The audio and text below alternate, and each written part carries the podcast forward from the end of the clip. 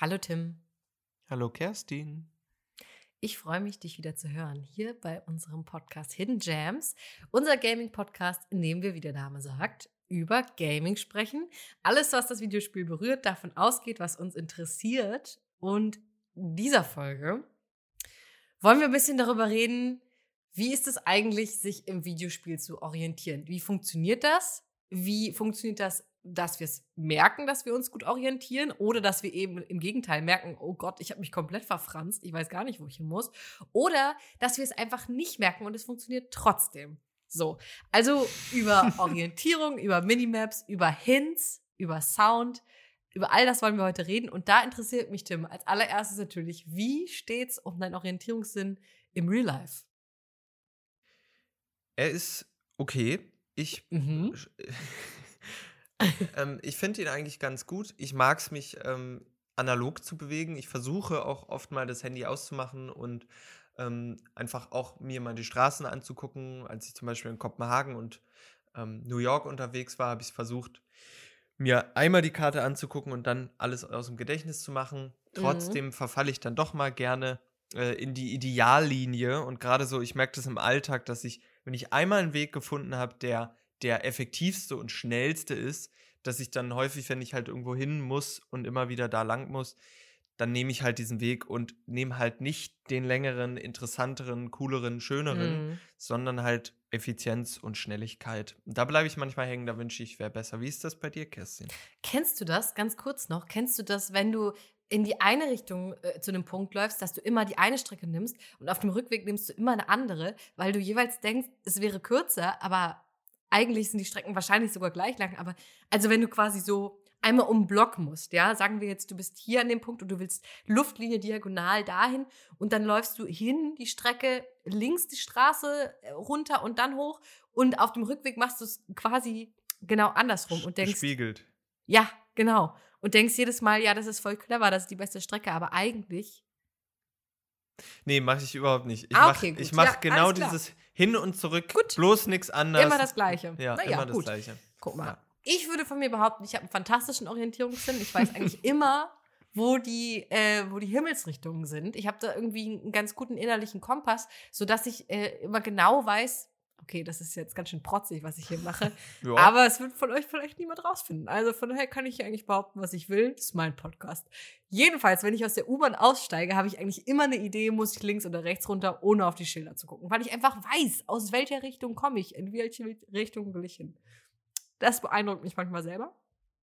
Ich habe aber auch festgestellt, ähm, an mir ist, glaube ich, auch eine Abenteurerin verloren gegangen. Ich hatte früher als Kind, war ich sehr viel besser ausgestattet. Ich hatte einen Kompass, ich hatte ein mhm. Taschenmesser und du hättest mich irgendwo aussetzen können. Ich hätte äh, zurückgefunden, ja, und überlebt, eine Woche lang wahrscheinlich. Da bin ich mir jetzt nicht mehr so ganz sicher, ob der Survival-Instinkt noch da ist. Ist auch wichtig, dass beides, ne? Also wäre blöd, wenn du es zurückgefunden hättest, aber nicht überlebt. Das, das muss schon beides. Ja. Ich habe eine Idee, wo ich lang muss, aber ich sterbe jetzt hier. Ja. ja, das wäre doof gewesen. Mhm. Kerstin, du hast den Weg gefunden, hier wieder in diese Folge. Ähm, das ist sehr schön und ich bin auch wieder den gleichen Weg hin und zurück geradelt an diesen Schreibtisch. und das passiert jetzt aber alles im, im Analogen. Und jetzt ist aber die Frage, wie organisiert sich das im Virtuellen? Also womit wird hantiert? Was sind Konventionen, die sich vielleicht auch in den letzten Jahren, Jahrzehnten rausgestellt haben oder entwickelt haben? Worauf kann man vertrauen? Ähm, äh, und was, was sind da die Dinge, die, die da verwendet werden? Magst du da vielleicht mal mhm. losstarten? Ja, wir könnten uns so ein bisschen die einzelnen Tools angucken, mhm. die so sehr beliebt sind. Also da zählt als erstes natürlich die Minimap dazu. Die Minimap ist ein super beliebtes Tool, entweder als Overlay irgendwo jederzeit auf dem Bildschirm, unten links, unten rechts, oben rechts, links und äh, immer griffbereit. Also wir denken da zum Beispiel, keine Ahnung, an Age of Empires. Wir haben immer die Karte äh, in der Ecke und haben immer eine ungefähre Idee, wo sind unsere Einheiten gerade auf der Karte, die sind markiert farbig. So. Ähm, es gibt aber auch die Map, die erst im Pausenmenü sich öffnet, also aus, wo du raustappst, eben aus dem aktuellen Spielgeschehen und dich kurz kurz durchatmen kannst, kurz orientieren kannst, sagen kannst, okay, ich muss jetzt dahin. Das ist zum Beispiel auch super beliebt in Rollenspielen. Also sagen wir jetzt Elden Ring als äh, relativ aktueller Titel. Wir haben unsere Karte, wir haben raus, wir haben irgendwie Open World und müssen eben, können genau schauen, okay, wo müssen wir eigentlich hin? Wo ist was? Was haben wir schon entdeckt? Da ist Automapping aber auch noch ein guter Begriff, den man dazu sagen muss. Das ist quasi, wenn wir, während wir uns bewegen, wird die Map erweitert. Es gibt sichtbare Bereiche, gerade im Open World ist es auch sehr beliebt, dass am Anfang noch nicht die ganze Karte sichtbar ist, sondern wir erstmal nach und nach mit der Zeit unsere Umgebung entdecken, ähm, die Karte langsam gezeichnet wird und wir auch zum Beispiel Schnellreisepunkte damit freischalten und über die Karte eben auf diese Punkte wieder zugreifen können und uns ein bisschen flotter in der Welt bewegen.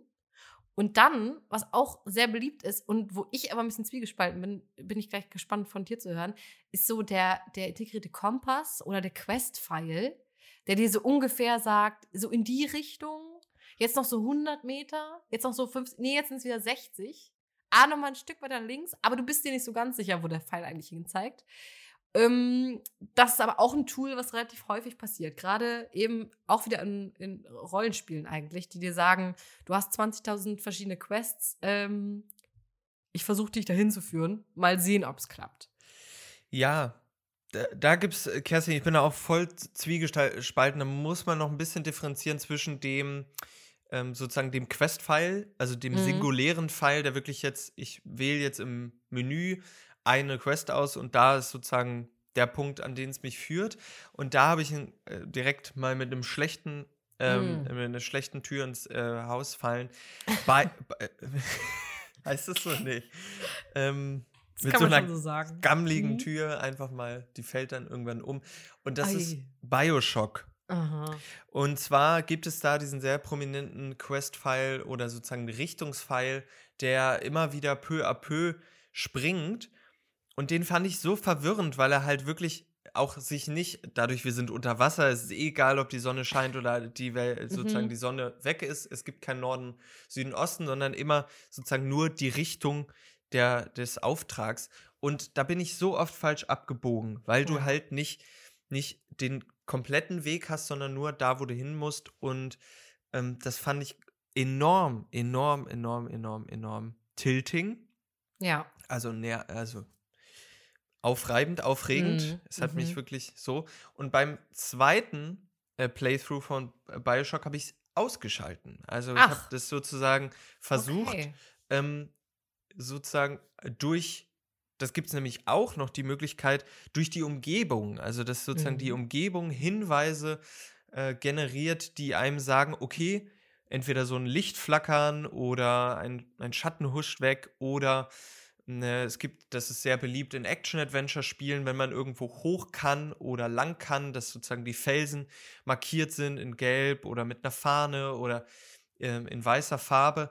Und das wiederum fand ich sehr interessant zu merken, dass Bioshock eigentlich enorm gut über Environmental Storytelling und ah. Environmental Orientation funktioniert, durch diesen Quest-File, das aber alles ad absurdum führt. Also die haben sich da so ein bisschen selber ähm, die Tür ge gegen Fuß gehauen, sage ich jetzt. Viele Türen auf jeden Fall hier ja. an der Stelle. Ja, mir ging es genauso. Ich fand es auch sehr verwirrend. Und dabei ist Bioshock ja im Leveldesign Open Schlauch. Also es ist ja gar nicht so, dass du dich groß verlaufen könntest und trotzdem ja. tust du es.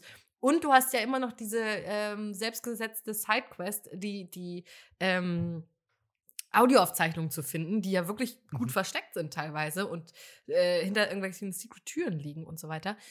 Und die zu finden, da hilft dir ja auch kein Quest-File. Da hat das Spiel auch einige Defizite, also was äh, Environmental Storytelling oder Hinting angeht, mhm. weil da bist du oftmals, und es ist nicht mal so knobelig, dass du denkst, oh, wie spannend, ich habe jetzt irgendwie das Easter Egg entdeckt, ähm, sondern es ist einfach irgendwie nervig. Du siehst, das Tonmann ist da unter der Treppe, du weißt nicht, wie du hinkommst und du gibst halt nach zehn Minuten Suchen vielleicht einfach auf, weil du sagst, ach komm, ganz ehrlich, was wird sein? Mhm. Ja, das ist, das ist ein ziemlicher Fluch von Bioshock, dass sie da eben manchmal zu schlauchig waren. Also einfach, da, da, gibt es dann auch nur einen Weg hin. Es gibt ja auch die Möglichkeit, dass du zwei oder drei Wege irgendwie an diesen Ort baust, aber dann müsstest du dann die Welt wieder erweitern und so weiter. Mhm. Das zieht verschiedene ähm, Spiel- ähm, und Leveldesign-technische Probleme dann wieder nach sich. Was da aber jetzt sozusagen anklingt bei Bioshock, ist noch, es ist schon eine Welt, die, wir sind ja an einem Ort, theoretisch Rapture, der aber auch verschiedene kleine Sub-Hubs ha hat. Also mhm. ich kann mich nicht mehr genau erinnern, aber es gibt diese Krankenhaus-Situation, äh, äh, wo die Little Sisters alle, oder diese Orphanage, wo die Little Sisters untergebracht sind. Dann gibt es diese pflanzenbewucherte Gewächshausgeschichte, also auch verschiedene Dinge, an denen man sich orientieren kann und die man theoretisch kennenlernen kann. Mhm. Ähm, aber es ist alles übersichtlich, was ja in diesen größeren Titeln, die ja uns in den letzten zehn Jahren so mehr und mehr überflutet haben, praktisch unmöglich geworden ist, diese Spiele wirklich kennenzulernen und sie auch sozusagen wirklich ja, aus der Tür treten zu können oder wieder ins Spiel treten zu können und zu sagen, ach, ich will jetzt genau dahin, weiß, hier steht mein Pferd, da ähm, einfach 500 Meter Ost, West, so. Das ist gar nicht mehr möglich und wird auch gar nicht von uns erwartet, weil eben die Minimap ähm, eigentlich jetzt äh, die letzten Jahre immer dabei war im Gepäck und sie ist Fluch und Segen zugleich weil du hast es angesprochen, sie führt dazu, dass wir uns nicht verirren. Also sie weist uns den Weg, also sozusagen einerseits die räumliche Orientierung, aber in vielen Spielen ist es auch nicht nur, wie es sie ist populär geworden dann vor allem durch so Spiele wie GTA, also die ganz frühen GTA-Spiele, wo es eine Art GPS war. Hm. Und heutzutage ist sie ja eigentlich Informationsbrennglas von auch allem, was interessant sein könnte. Entweder mhm. Gegner, ähm, irgendein Hidden Object. Ähm, bei The Witcher wird irgendwie ein Bereich, den du untersuchen sollst, angezeigt. Also so eine detektivistische ähm, Verkürzung, also so, so also mhm. Verdichtung. Mhm. So, also es ist, mhm. ähm, und da, Kerstin, mein Eindruck ist es schaut man fast öfter auf diese Minimap, anstatt wirklich die Welt zu befragen. Hey, wo ja. bist du? Ding, was ich möchte. Absolut. Aber ich glaube, das ist auch Fluch und Segen von der, von der Open World und vor allem diesem äh, seltsamen Run darauf, die immer größer zu machen, die Welten. Zu sagen, oh, guck mal, was wir jetzt leisten können mit der Engine, mit unseren Ressourcen. Zum Beispiel Cyberpunk 77 ist so ein Titel, der hat versucht, riesig groß zu sein, diese Welt riesig zu machen auch zu sagen, also die wäre unterschiedlich, ja, und man könnte das auseinanderhalten. Und das stimmt in den Extremen, ne? Klar, wenn du draußen in der Wüste bist, sieht das anders aus als drin im urbanen Dschungel. Und trotzdem hast du ja gar keinen Bock, von einem Ende der Karte zum anderen Ende zu fahren und dir, weil es gibt ja auch nicht wirklich so viel zu sehen. So aufregend ist die Welt dann doch wieder nicht. Das ist dann eben doch nicht, was sie leisten können, jede Ecke spannend zu machen. Und dann guckst du eben auf deine Minimap, siehst 20.000 verschiedene farbige geometrische Formen und denkst, okay, da ist das, da ist der Laden, da ist die Sidequest, da kann ich noch hin und einen Überfall stoppen, dann kann ich hier. Und es ist aber alles so überfordernd und das macht es einfach so wahnsinnig uninteressant. Weil, und das ist eins unserer Lieblingswörter, es einfach beliebig wird. Es ist komplett egal, wo du jetzt in der Open World dich eigentlich befindest, weil überall passiert ungefähr dasselbe. Es ist irgendwie der Brei und du kannst eigentlich machen, was du willst und wo du willst. Es macht keinen Unterschied mehr. Ja. Denn ein ganz einfaches Experiment, ähm, was man ausprobieren kann, wovon merkt man oder wie merkt man, dass man von Dingen abhängig ist. Man setzt sie mal kurz ab, man macht sie aus und wenn man dann in diesen Spielen wie jetzt bei äh, The Witcher oder Cyberpunk oder Far Cry mal die Minimap ausmacht, dann merkt man, wie verloren man ist. Also mhm. wie, wie abhängig man ist davon, und dass eben verschiedene Arten und Weisen des Leveldesigns so gebaut sind, dass das Spiel oder die Welt gar nicht leisten kann, ähm, mich so, so zu erziehen, dass ich weiß, wo ich lang muss irgendwie. Und das ist, ähm, zeigt, ist wieder so ein Symptom davon, wie leer dann doch irgendwie diese Welten sind oder dass sozusagen der Schlauch, der räumliche, beengte Schlauch jetzt mit der Prärie ausgetauscht wurde. Es mhm. wirkt alles weit, aber es ist eigentlich theoretisch beliebig und ähm, alles Weite und, und, und, und aber auch nur irgendein Mischwald, der äh, dazwischen geklatscht wird und eigentlich die Landmarks und die Städte und die, die, die Türme in der, am Horizont sind halt einfach viel zu klein in der Masse dieses Spiels. Und das wird immer damit kaschiert, ähm, dass wir eben von A nach B kommen. Und es geht so viel Zeit dabei flöten.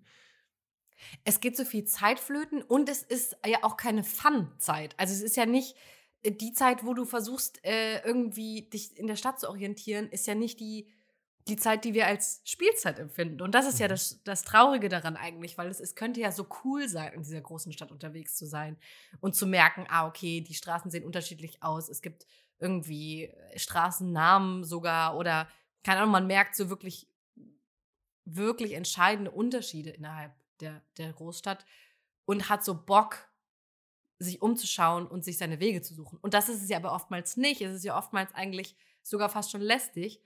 Und so lästig, dass man dann Schnellreise benutzt. Und dann ja. eben eigentlich fast gar nichts mehr von der Stadt sieht, sondern nur die Punkte, wo man dann wieder spawnt. Das finde ja. ich so traurig. Und es gibt noch ein Tool, über das ich mit dir reden will, das mich nämlich am meisten nervt. Und zwar, wenn ich keinen Questfall habe, sondern einfach so eine, eine gute Leiste oben wo mir alles quasi gleichzeitig angezeigt wird, je nachdem, in welche Richtung ich drehe, sehe ich dann, okay, jetzt in 50 Meter da vorne ist der Händler, dann drehe ich mich wieder äh, ein bisschen nach Osten, dann sehe ich, da ist die nächste Quest in so vielen Metern. Also quasi die Leiste, die mir alles gleichzeitig anzeigt, alle Möglichkeiten und alle Richtungen, in die ich gehen könnte. Oh, das macht mich wahnsinnig. Das macht mich wahnsinnig und es stresst mich unglaublich, diese vielen Optionen gleichzeitig zu haben, weil ich dann das Gefühl habe, es ist irgendwie ich müsste jetzt die riesige Entscheidung treffen.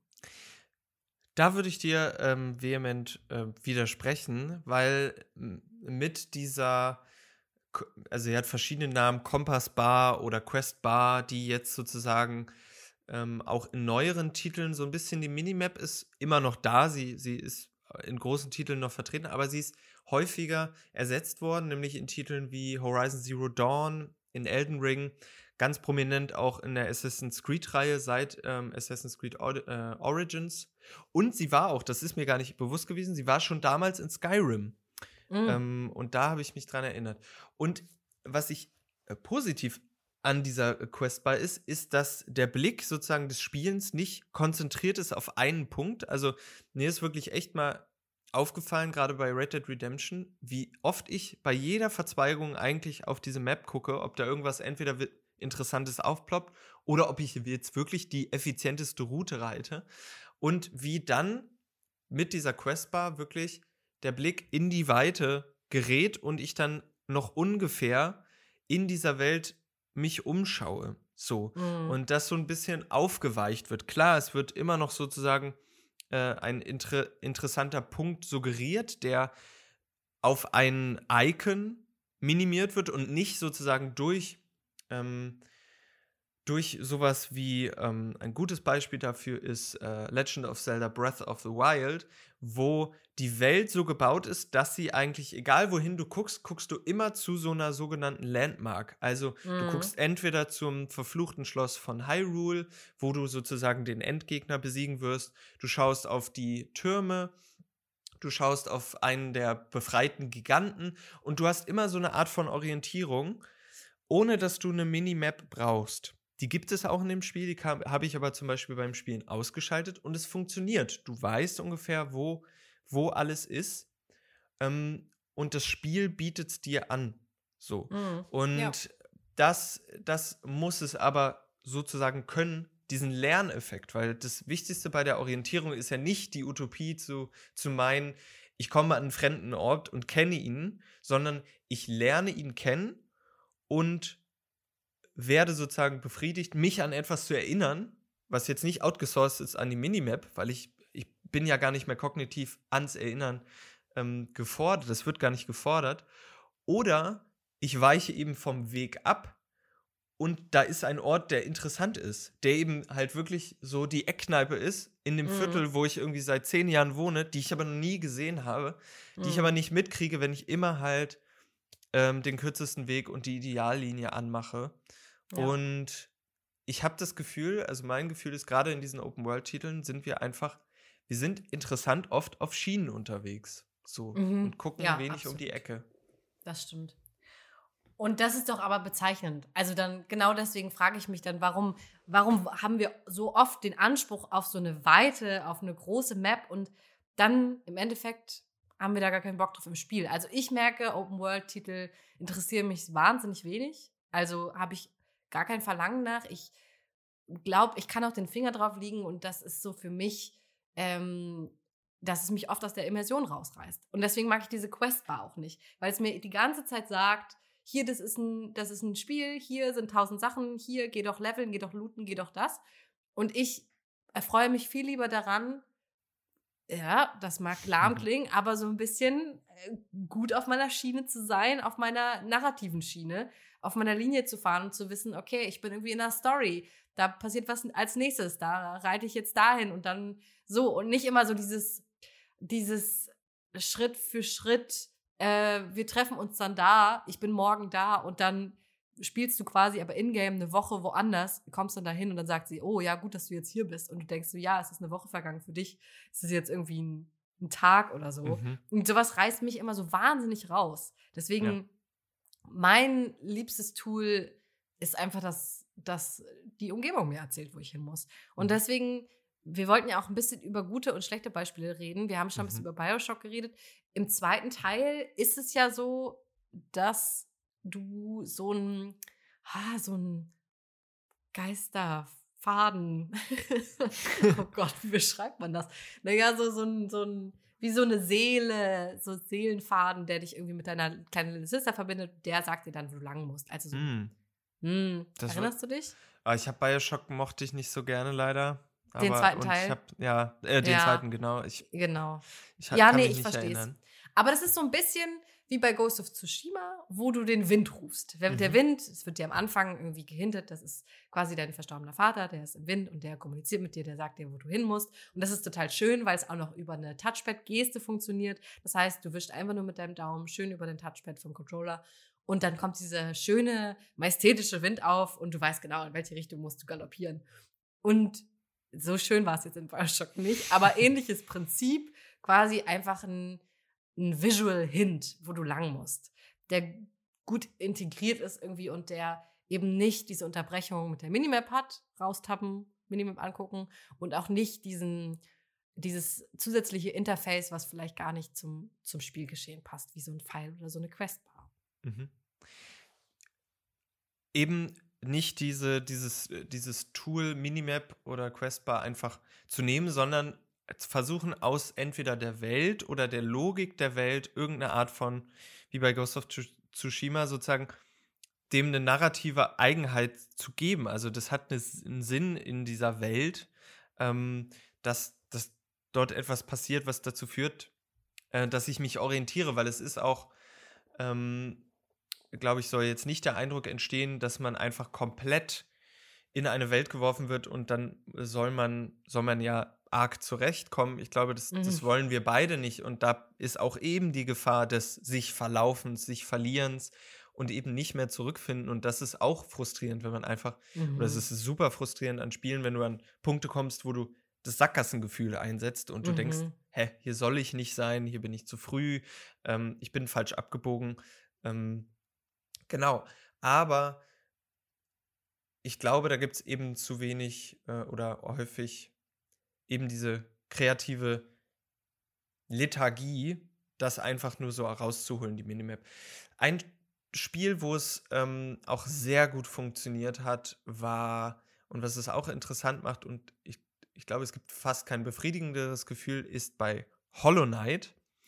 Ähm, du hast schon erwähnt, das Phänomen Automapping, das ist auch bei äh, Metroidvania-Titeln so der Fall, weil sozusagen die Endlichkeit der Welt ist klar, sie ist auf dem Papier ja wie 2D und man deckt sie nach und nach auf und an manche Orte kann man und an manche nicht. Und bei Hollow Knight ist es so, es gibt diese verschiedenen Areale und du gehst in ein Areal und bist praktisch im Blinden. Also du kannst immer wieder, wenn du die Hauptmap aufrufst, weißt du nicht, wo du genau bist. Bist du irgendwo an diesem Ort, dieser Area, ein Summen hörst.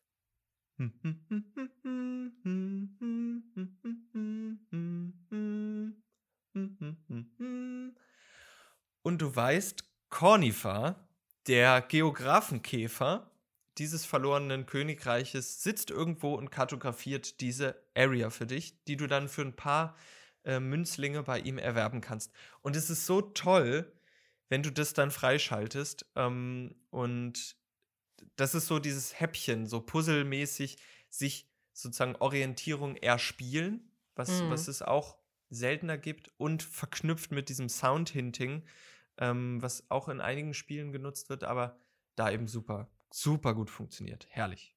Ja. Okay, dann lass uns doch aber auch noch mal über ein paar Spiele sprechen, die es richtig schlecht machen. Mhm. Und für mich, ähm, genau, du hast es eben schon gesagt, es gibt fast nichts Schlimmeres als dieses Sackgassengefühl oder dieses, ich weiß einfach nicht mehr, wo ich hin muss. Mhm. Und ähm, ich habe ja schon mal erzählt, ich glaube in der Sozialisierungsfolge, dass ich relativ viel Morrowind gespielt habe, also The Elder Scrolls, ähm, den zweiten Teil. Und du kommst aus den Städten raus. Die Städte sind okay orientierungstechnisch, auch kartentechnisch, aber die ganze Umwelt, da merkst du richtig, da hat es halt so ein bisschen an Kreativität, vielleicht auch an Ressource gefehlt, ist super viel Copy-Paste. Also eine Mhm. Textur für Bäume, eine Textur für Büsche, eine für Gras? Fragezeichen. Mhm. Ist es das? Boden, sagen wir Boden. Und es gab eine Stelle, wo einfach random, ohne Quest, soweit ich weiß, ein Typ vom Himmel fällt, okay? Der fällt da runter, der hat irgendwie Levitations-Spell gehabt, der ist zu Ende gegangen, der fällt runter, der ist tot, du kannst ihn nicht mehr fragen. Ist auch egal. Von dem kriegst du einen mega niceen Umhang, ja, und noch irgendwie, glaube ich, ein, zwei coole Schmuckstücke und so. Ähm, das war nice. Das ist mir einmal passiert. Und im nächsten Durchlauf habe ich aber zum Verrecken diese Stelle nicht mehr gefunden. Mhm. Es war einfach unmöglich zu finden. Gut, das war auch noch nicht so die Zeit, wo ich jetzt angefangen habe zu googeln. Man hätte da bestimmt irgendwie, inzwischen findet man da bestimmt ganz viele Guides. Wie kommt man da hin oder was ist das für ein Mysterium? Okay. Aber das hat mich einfach so wahnsinnig frustriert. Und ich finde, das ist ein Morrowind ganz oft, dass du durch diese Pampa läufst und denkst, ja, wenn ich Glück habe, fällt jetzt jemand vom Himmel. Aber wahrscheinlich passiert nichts und ich irre jetzt einfach durch die Gegend und könnte mir auch einfach äh, so einen kleinen Schlickreiter schnappen und einfach Schnellreise machen. Weil ganz Sch- ehrlich, Schlickreiter? hießen die nicht so? Diese sehr großen, ähm, die sahen so ein bisschen aus wie sehr große Milben, aber in übergroß. Und dann hast du ein paar Draken bezahlt und bist schnellreisetechnisch quasi durch den Schlick. Ich, ich habe es nicht gespielt, aber Gut. es ist, also ich jetzt, ach, Schlick, also der, diese Schlamm, Schlick, Schlickschlamm. Ja. Schlickreiter. Ich glaube, die hießen nicht Cool. Schlickreiter. Die hießen so ähnlich. Jedenfalls war das das Schnellreisetool. Und ja, ganz ehrlich, weil die Umgebung hat jetzt nichts geboten. Wenn du dich da verirrt hast, dann warst du wirklich einfach ver verlost. Also, das war nichts Positives. Ja. Und bei, ähm, bei Findus und Patterson hast du äh, Mm. dich auch verirrt, Mm. Kerstin. Also, ganz anderes Game. Findus und Peterson Teil 2, da wo man äh, außerhalb des Hauses von den beiden unterwegs ist und ganz viele Minigames hat, gibt es die Möglichkeit, ganz geheim, ganz aufregend in so, so Katakomben zu kommen, die unter dem Haus langlaufen. Das ist sehr aufregend. Und das Problem ist aber, du kannst immer, ähm, es läuft alles über Point and Click. Du kannst entweder geradeaus, links oder rechts. Und dann klickst du dich durch so Tunnelgänge durch, ja. Mhm. Und manchmal kommen halt Abzweigungen und, und, und, und Kreuzungen. Und ich und meine beste Freundin haben das damals zusammen gespielt und wir waren super ähm, aufgeregt am Anfang noch, äh, bis wir festgestellt haben, dieses Tunnelsystem folgt absolut keiner Logik. Ich wette mit dir, äh, das ist einfach random generiert gewesen. Ja. Und dann nach ungefähr mindestens einer Stunde Frustration kam mein Vater dazu, hat sich erbarmt, mit uns das zu kartografieren, hat sich daneben gesetzt äh, und mit einem Stift auf Papier immer links, rechts, links, rechts, weil man musste so eine Tür finden. Da musste man dann hin, ein Rätsel lösen und dann gab es quasi das dreimal, drei Level von diesen Tunnelsystemen. Und am Ende, weiß ich nicht mehr, bist du in irgendein Special-Ding gekommen oder so. Haben wir offensichtlich nicht geschafft. Sonst könnte ich mich vielleicht daran erinnern, was das Mhm. Paradies am Ende war. Und er hat sich daneben gesetzt, er hat es kartografiert, versucht und dann haben wir festgestellt, die Karte folgt keiner Logik. Es Mhm, funktioniert nicht. mhm. Es ist äh, komplett Wirrwarr. Mhm. Und das war, da habe ich ein bisschen den Glauben an Videospiele auch verloren in dem Moment. oh, ah, aber du hast ihn ja so- wiedergefunden. Ich habe ihn zwischendurch auch nochmal wiedergefunden, wieder verloren, wiedergefunden. Du weißt, wie das ist. Ähm, es ist ja aber auch wirklich so, dass virtuelle Räume keiner Logik folgen müssen. Keine, also keinen physikalischen Gesetzen und, und so eine Raumgebung, naja, einfach, einfach entscheiden können, okay, du gehst jetzt eine Treppe hoch und dann bist du wieder auf dem gleichen Level drunter und so. Also es gibt ja zum Beispiel Antichamber, spielt ja Mhm. total genau mit dieser Verwirrung von äh, virtuelle Räume funktionieren anders als analoge Räume. Ja. Oder ähm, äh, was mir auch noch im, im Bereich Rätselspiel einfällt, was ich vor kurzem gespielt habe, Manifold Garden, was halt Mm. viel mit so Escher-esken Formen experimentiert. Oder auch Spiele wie äh, Superliminal, äh, was so ganz viel mit Perspektive spielt und dann auch sozusagen, je nachdem, wo das ähm, Objekt im Raum platziert wird, ist es größer und kleiner und das, damit kann man aber wieder bei dem Spiel sich emanzipieren. Also wenn man das lernt, es folgt dann auch wieder einer Logik. Ähm, es muss aber sozusagen klar kommuniziert werden, was jetzt bei Patterson Ja. und Findus nicht der Fall war. Ist es jetzt eine Logik, die sich der analogen Orientierung bedarf? Ist es ein Rätsel, was man lösen kann? Oder ist es da, das andere Extrem, gibt es ja auch, ist es ein, Proz pro- ein prozedural generiertes Level, was Mhm. sich je nach Restart immer wieder neu aufbaut, wo es zwar auch immer gewisse Ankerpunkte gibt, Dinge, die Parameter, die sich nicht wirklich verändern, aber die Struktur sozusagen, die Architektur, die, die Art und Weise, wie es gebaut ist, ist jedes Mal anders. Und das kann auch super funktionieren. Ich meine, Roguelike, also Spiele, die immer wieder neu beginnen und anders aufgebaut sind, sprießen gerade auch wie, ähm, Mhm. wie Sand am Meer. Ich hab heute, ich bin heute. Ich Ja, bin die heute- Vergleiche, die sitzen, echt. die haben, folgen auch keiner Logik. Die sind auch alle prozedural generiert. ähm, und das kann auch super spannend sein, aber man muss eben wissen, man muss eine Orientierung in der Art der Orientierung haben. Also was, Ja. Was, was wollt ihr jetzt? Spiel, was willst du von mir? Was erwartest Genau, man du? muss es durchblicken können, ne? Ja. Was, ja. was eigentlich von dir gefordert wird, wie du dich eigentlich orientieren sollst. Mhm. Tja, Kerstin, es gibt viele verschiedene Tools, die uns die Orientierung erleichtern. Die Minimap, der Kompass, der, der Quest-File, die uns Anhaltspunkte geben, was wichtig ist und was unwichtig ist in einem Spiel. Aber sie sind eben auch Verschleierungstaktik, um den neuen Schlauch, den Neo-Schlauch, die Open World so ein bisschen zu ähm, verdecken und diese Inhaltslosigkeit ähm, Mhm. vielleicht, die da manchmal schlummert. Um, und es gibt eben auch die Möglichkeit, das wäre jetzt noch ein letzter Ausblick, wie ich das ja auch in meinem Eingangsplädoyer gesagt habe, oder nicht Plädoyer, aber gesagt habe, wie ich mich orientiere. Klar, man kann sagen, hey, ich gehe jetzt mal einen anderen Weg, ich mache nicht Google Maps auf, ich versuche mich auf meine Erinnerung zu verlassen, aber es ist halt ein Akt, den man selber suchen muss, den man aktiv suchen muss, weil der Griff zum Handy ist der schnellste, der Mhm. Blick in die untere rechte ähm, Bildschirmecke zur Minimap ist halt der schnellste, aber es gibt ein paar Spiele, die eben auch die Minimap gar nicht gebrauchen, aber trotzdem offen funktionieren. Und es gibt in erstaunlich vielen Spielen auch die Möglichkeit, diese, diesen Quest-File oder eben die Minimap zu auszuschalten, selbstständig Mhm. ins Options-Menü zu gehen. In manchen Fällen funktioniert es nicht. Also es, ich habe eben in dem Video, was ich verlinke, von äh, dem großartigen Rasputin, wo er auch über dieses Dilemma und das Problem der Minimap spricht.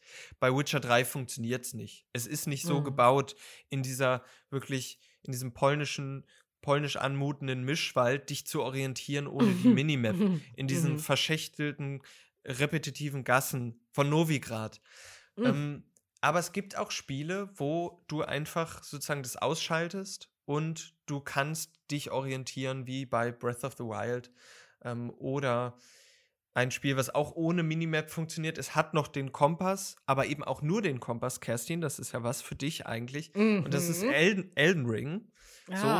Es gibt diesen riesen leuchtenden Spargelbaum in der Mitte und daran orientiert man sich und man hat noch den guten alten Pfadfinderkompass, aber das rettet es leider nicht. Nee, auch das wird es, glaube ich, nicht besser machen.